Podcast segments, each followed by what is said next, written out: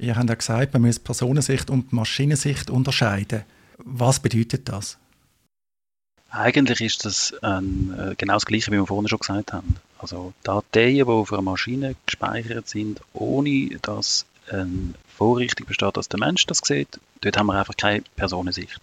Und das Gegenteil ist eigentlich Maschinensicht. Oder das, was noch bleibt, ist die Maschinensicht. Und das, also theoretisch können wir auch noch ein bisschen etwas dazu sagen. Das kommt von, äh, vom Lawrence Lessig, wo man im anderen Kontext auch sehr wichtig und teuer ist, äh, Jochai Benkler, die haben ein, ein dreistufiges Modell ähm, äh, entwickelt, wo der Physical Layer, Code Layer und Content Layer beschreibt und der Content Layer ist eigentlich das, wo wir mit Personensicht paraphrasieren und Maschinensicht ist alles andere. Und das haben wir deswegen gemacht, weil wir auch festgestellt haben, die Dreistufigkeit ist manchmal fast ein bisschen abstrakt gewesen. Ja, wir arbeiten mit der und das sind alles Instrumente, um die abstrakten juristischen Begriffe in eine Konkretheit zu überführen ist einfach nochmal eine Vereinfachung auf dem Punkt. Und übrigens, es gibt natürlich auch Schweizer äh, Studien, auch an der Universität Basel natürlich ganz wichtig. Und andere, die gleich wie der Larry Lessig äh, und Joachim Winkler andere oder sehr gleich lautende ähm, Definitionen gemacht haben zur Frage, wie man Informationen muss verstehen. Und das ist eben darum wichtig. Ähm, und deswegen haben wir auch im Rechtsgutachten das Zitat von Professor Amstutz. Also wir müssen den Sachverhalt verstehen und wir leben, und, und das Problem, das wir haben eigentlich, oder? Wir kommen da die Cloud-Architekturen an als Gesellschaft. Das ist ein Ereignis vom Informationsrecht. Jetzt, wir leben im Informationszeitalter. Aber juristisch wissen wir eigentlich noch nicht so lange oder noch kaum oder auf jeden Fall nicht mit einer Mehrheitsmeinung, was Information ist. Und das ist natürlich ein Problem für ein konkretes Projekt. Und über das, wenn wir reden und über das tun wir auch, oder mit dem tun wir uns auseinandersetzen und deswegen tun wir solche umgangssprachliche Begrifflichkeiten schaffen, damit wir mit der in der Praxis arbeiten können. Vielleicht da ergänzend, oder? Wir versuchen natürlich ganz stark auch Begrifflichkeit zu prägen, wo, wo eben unabhängig ist von allfälligen Recht und Gesetz, die darunter liegen, weil wir einfach herausgefunden oder gemerkt haben, dass dort nicht einheitlich legiferiert ist. Oder Informationen und Daten werden fast wahllos in einem Gesetz fürs Gleiche verwendet, was halt einfach technisch wahrscheinlich nicht ist. Und ich glaube, es macht, es lohnt sich wirklich da einen Schritt zurück zu gehen und zu sagen, über was reden wir jetzt? Reden wir über Information? Reden wir über Offenbarung? Reden wir über Geheimnis? Reden wir über, über Daten? Daten ist nämlich abstrakt, hat noch nichts mit Information per se zu tun. Und dann wissen wir nicht, ist es personenrelevante Daten oder nicht. Ähm, es gibt auch andere Gesetze, die mit dem, mit dem Daten- oder Informationsbegriff umgehen, die mit Personendaten nichts tun Also wir müssen, wir müssen glaube ich, uns auch da disziplinieren, dass wir uns selber genau ausdrücken, über was reden wir jetzt da in dem Fall. Und auch die Datenschutzsicht ist diesbezüglich halt einfach auch wieder eine andere als die vom Geheimnisschutz, wo ja eigentlich strafrechtlich ein, ein Geheimnis soll schützen und auch ein anderes Ziel verfolgt als, als Personendatenschutz. Ich verstehe das auch als Appell, dass in der Cloud-Diskussion bitte alle Beteiligten sollten wissen, über was sie reden. Und das bedingt halt leider einen gewissen Aufwand. Gerade auch wenn man über die USA redet. Die USA sind ja immer das große Böse, das im Raum steht, obwohl es eigentlich noch ganz viele andere Länder gibt, wo man darüber diskutieren könnte. Und da habe ich auch spannend gefunden, wie ihr im Bereich vom amerikanischen Recht eingestiegen sind, wo vielleicht noch nicht so im Vordergrund gerückt sind. Klar, ihr habt über den Cloud Act müssen etwas sagen, aber ein Zitat aus eurem Gutachten ist, Stadt Zürich sei als Behörde in den USA respektiert und gut geschützt. Das dürfte für ganz viele in der Schweiz eine überraschende Aussage sein wüsste nicht wieso eigentlich, oder? Wenn man ganz ehrlich ist. Also das würde ja eigentlich heißen, dass bei den USA einfach per se schon mal äh, unterstellt, dass sie keine rechtsstaatlichen Prinzipien oder kein Völkerrecht kennt, oder? Also dass Behörden in einem Rechtsstaat einen gewissen Job zu erfüllen haben. Ich glaube, das kann man jetzt nicht ernsthaft behaupten, mit allen Zerwürfnissen, die allenfalls politisch teilweise in den USA sind, dass sie dort ein Defizit hätten im grossen Stil.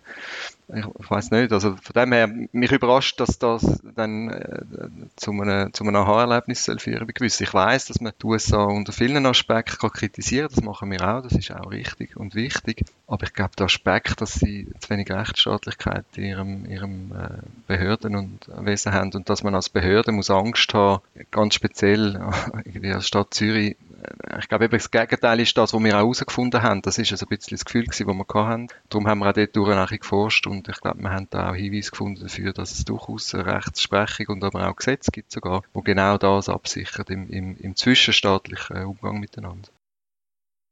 Ich selber gehöre auch zu den Personen, wo der Meinung bin, je nach Konstellation, gerade auch im privaten Datenschutz, was meine eigenen Daten betrifft, bin ich vielleicht in den USA sogar besser geschützt oder habe vielleicht sogar mehr Möglichkeiten, mich zu wehren, als wenn ich in der Schweiz bin. Vielleicht auch, weil ich schon das eine oder andere natürlich von Christian Laux gelesen habe. Christian, du tust auch fleissig und schon jahrelang Kolumnen veröffentlichen und gerade auch so ein bisschen Randgebiet beackern. Und zwar Randgebiet nicht, weil es unwichtig wäre, sondern weil es sonst fast niemand tut, beackern. Wenn wir jetzt noch einen Schritt weiter gehen, und das ist für mich wirklich der Elefant im Raum, der wahrscheinlich am meisten Überraschung ausgelöst hat, am meisten offene Fragen, ist das Thema von der Garantieverantwortung. Ein salopp gesagt, nach meinem Verständnis sagen die, ja, das ist alles schön und gut, was wir jetzt angeschaut haben. Wir haben ganz viele interessante Sachen herausgefunden und die Zulässigkeit von der Cloud-Nutzung kann man gewährleisten. Aber die Verantwortung von der Stadt Zürich, die hört irgendwann auf und dann ist der Bund verantwortlich. Was verstehen ihr unter dieser Garantieverantwortung, auch vielleicht unter dieser Kompetenzverteilung Stadt Zürich, letztlich ja eine Gemeinde, der Bund als übergeordnetes Staatswesen? Was bedeutet das?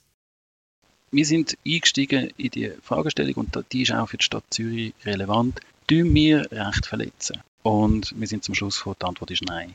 Es gibt noch verschiedene Geländekammern vorne. Was ist überhaupt das Verwaltungsrecht? Was sagt das?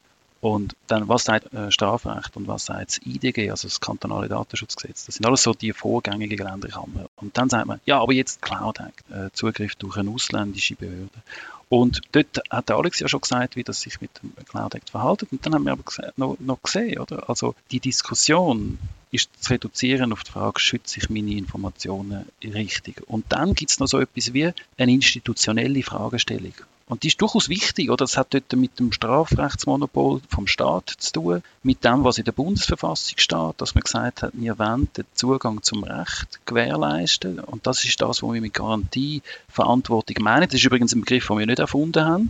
Die wird von Professor Burkhardt wird das diskutiert und äh, das ist eine wichtige äh, Fragestellung.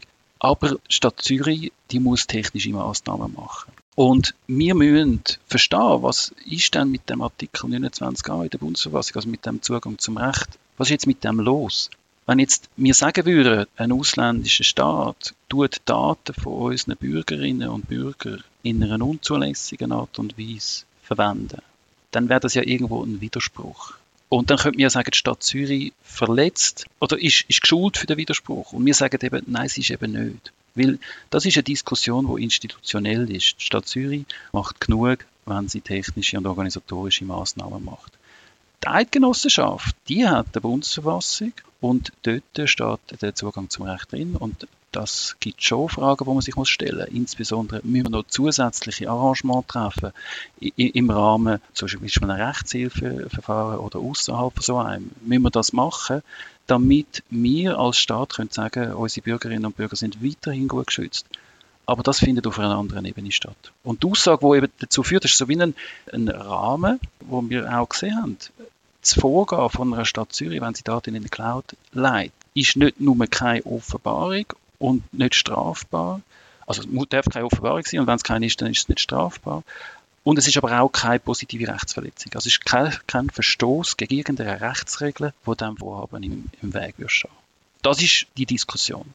Vielleicht noch ein anderer Impuls von einer ganz anderen Seite denkt, auch ein bisschen, wo wir hergekommen sind. Es ist sicher noch nicht zu Ende diskutiert, wenn man jetzt äh, das Gutachten liest und das, was wir zur Garantieverantwortung schreiben. Aber wir, wir haben ja auch ein bisschen den Bogen gespannt zu der, äh, also zum Konzept, das hinter dem Cloud Act steht. Nämlich, dass man extraterritorial auf Daten greift im Rahmen von einer Strafverfolgung. Und das ist etwas, was natürlich auch nicht jetzt etwas wahnsinnig total unique ist für, für die USA die sind jetzt dort einfach schon relativ weit vorgeschritten, weil sie halt, weil sie halt können, oder? Weil sie halt die, die Macht haben und die Möglichkeiten.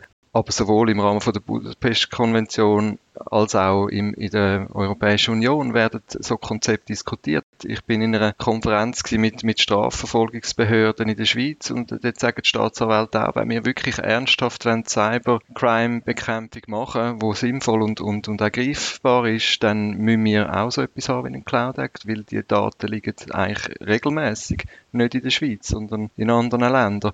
Und darum haben wir einfach das Gefühl gehabt, man müsste doch in die Richtung auch mal noch anschauen, ob, ob einfach einfach schon die Tatsache allein, dass da ein anderes Konzept von Strafverfolgung vorherrscht, als das, wo halt äh, über die bilateralen MLATs beste schon Bestand haben seit Jahren, wo eben zugegebenermaßen von vielen Seiten äh, wahrscheinlich Cybercrime-Bekämpfung eben nicht mehr zeitgemäß sind. Ob nur schon die Tatsache allein dazu führt, dass eine Stadt Zürich nicht darf, äh, einen US-Cloud-Provider oder jemanden, der in einem US-Kontext steht, berücksichtigen. Dorther kommt auch ein bisschen Motivation, um in diese Richtung zu forschen ist auch, wenn ich darf, da noch, noch anknüpfen, oder? Also das ist ein, ein Hinweis, wie es der Alex gesagt hat, dass dort ganz wichtige Arbeiten noch zu machen sind. Wir haben das auch geschrieben. Wir haben auch gesagt, dass es ganz viele Ebenen gibt. Also wir haben zuerst identifiziert, eben, dass die Garantieverantwortung zusammenhängt mit der Rechtsweggarantie und nachher man kann sich Anwendungsfragen äh, stellen, man kann diskutieren, ja, ist die Bestimmung überhaupt tangiert, wenn die Stadt Zürich in die, in die Cloud geht? Ist sie verletzt? Über das haben wir ein bisschen etwas gesagt und gesehen, dass wir ganz, ganz viele Schutzstandards haben, die auch dazu führen, dass dann am Schluss Stadt Zürich informiert wird.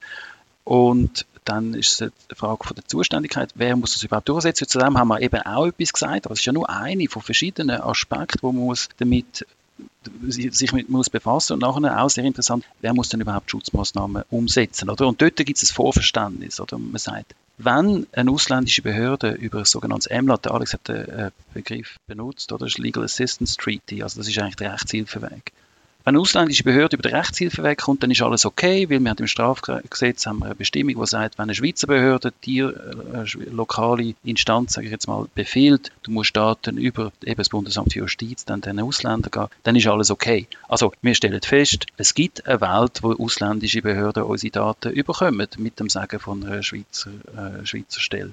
Und man dürfte sich, vielleicht ist das ketzerisch, aber man dürfte sich die Frage stellen, ist das jetzt besser, als wenn das ein Cloud-Provider macht? Und kann man sagen, ja, das, das geht ums Prinzip, oder? Und das muss ein Staat sein. Aber ich komme nicht vom Prinzip, sondern ich wollte wissen, sind die Informationen geschützt? Und dann muss die Frage erlaubt sein, ja, wer schützt die besser? Das Bundesamt für Justiz oder ein Cloud-Provider? Die Frage darf ich mir stellen.